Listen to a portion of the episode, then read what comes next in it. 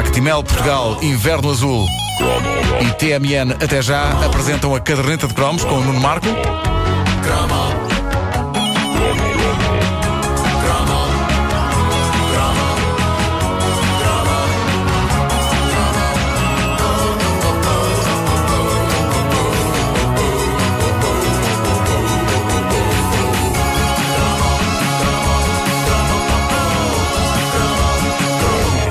Das disciplinas que achávamos na escola que eram menos sérias, no sentido em que não emanavam o mesmo tipo de respeito e terror do que a história, a geografia, o português ou a matemática, a maior relação de amor-ódio que tive foi com a educação visual, também conhecida como desenho, também conhecida a dada altura como arte e design da altura de. Era diferente, nesta altura. Era diferente. Mas peraí, falaste eu tive no nono ano. Falaste no relação amor-ódio. design. Tu relação- odiaste a educação visual? Eu odiei a educação jeito para os Eu odiei, eu Então. odiei, eu já explico. Ah, eu, eu, para já, arte e design, eu sempre gostei do nome, porque não soava a uma coisa de escola, ao contrário de nomes assustadores e pesados como matemática e fisicoquímica. Arte e design parecia o nome de uma revista fina.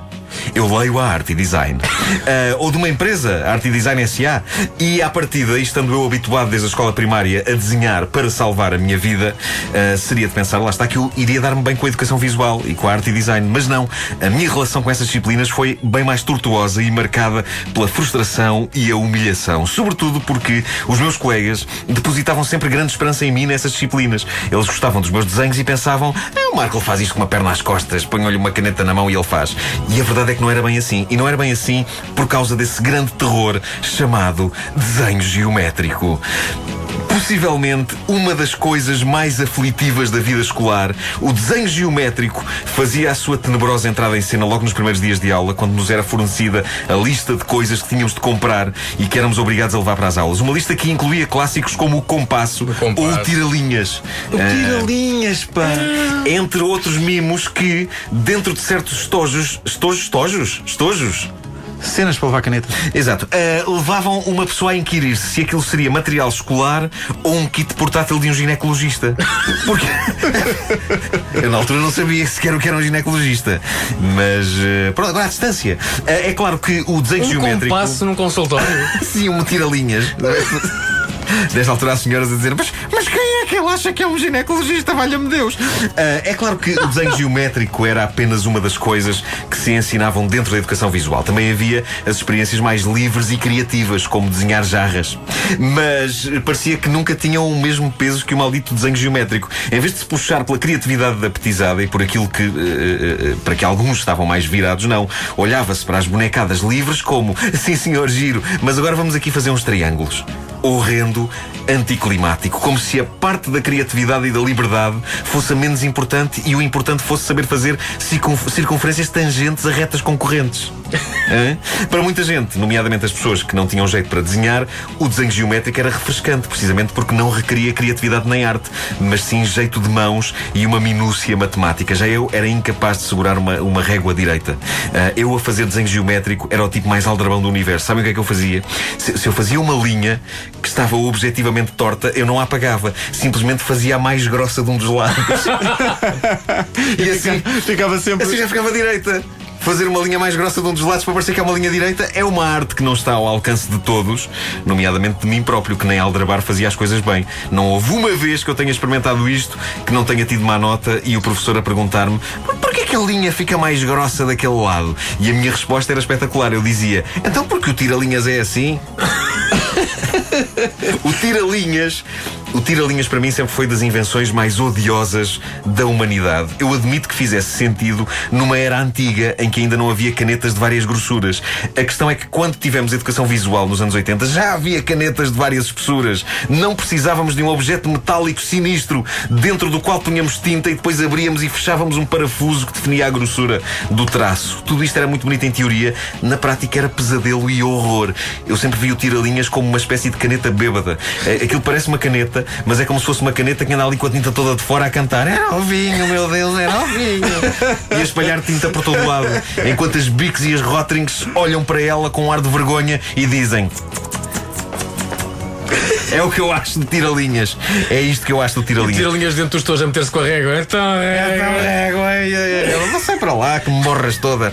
Bom, a, coisa mais infernal das tiralinhas é precisamente essa. Eh, Um dos meus maiores traumas escolares era a difícil relação que eles tinham não só comigo, mas com as réguas e os esquadros. Vocês lembram-se das, das boas velhas réguas e esquadros Molin? Claro, só tive molim. Ninguém parava Mariolino, o famoso inventor da versão lusitana da caneta Bic. E, à conta dos nossos anos escolares, muito deve ele ter enchido os seus cofres. E, mesmo que não fosse à conta das canetas, já que a concorrência da Bic era feroz, pelo menos no capítulo Réguas e Esquadros, Mariolino era imbatível, ao ponto de eu não me lembrar sequer de haver outra marca a trabalhar nesses objetos. Todos os esquadros e réguas eram Molin. Ah, sem dúvida que o grande best-seller da Molin neste segmento era a lendária régua de 50 centímetros. Sim. Uma bizarma que nos orgulhávamos de ter e que, acumula- Partia na, na mochila Partia, claro. acumulava a função de material escolar com a de espada em algumas brincadeiras no recreio ou simplesmente arma de agressão. Quantas pessoas a partir uma não levaram uma golpada É de régua molim aqui na, na parte superior da, da, da, da parte de trás das E pernas? aqueles colegas que levavam essas réguas, mas de madeira, antigas, que Sim, tinham. sim, pá, sim. que doía. pá, isso já vinha do tempo dos pais. Eh, mas, mas lá está, quando a coisa dava para, o torto, por vezes a régua molim de 50 centímetros era chamada a atuar. eh, Muitas com vezes violência. à tua régua. E eu, não, eu levava. Eu levava levavas, não tinhas uma para, para autodefesa? Eu corria, preferia correr. preferia correr.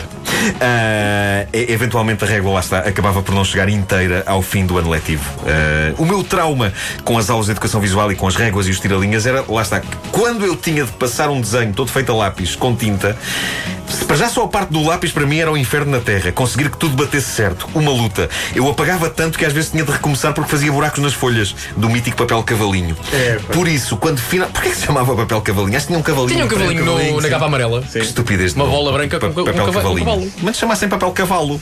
Para cavalinho. Coisa tão infantil. Bom, ah, por- quando, quando finalmente e com orgulho eu conseguia ter um magnífico desenho a lápis todo construído, um desenho geométrico, e, e quando me preparava para o passar a tinta da China, eu sabia que estava a um breve passo da tragédia.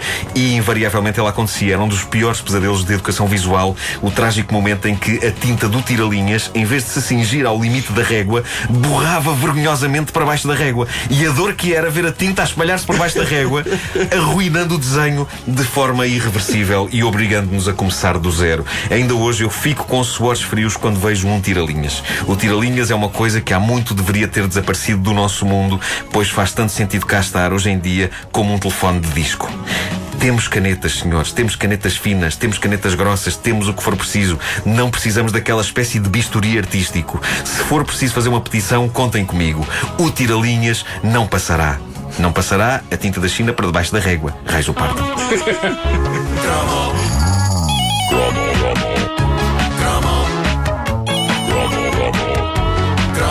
A caderneta de cromos na rádio comercial, uma oferta TMN até já e Actimel Inverno Azul. Veja como na, na página Facebook Actimel Portugal.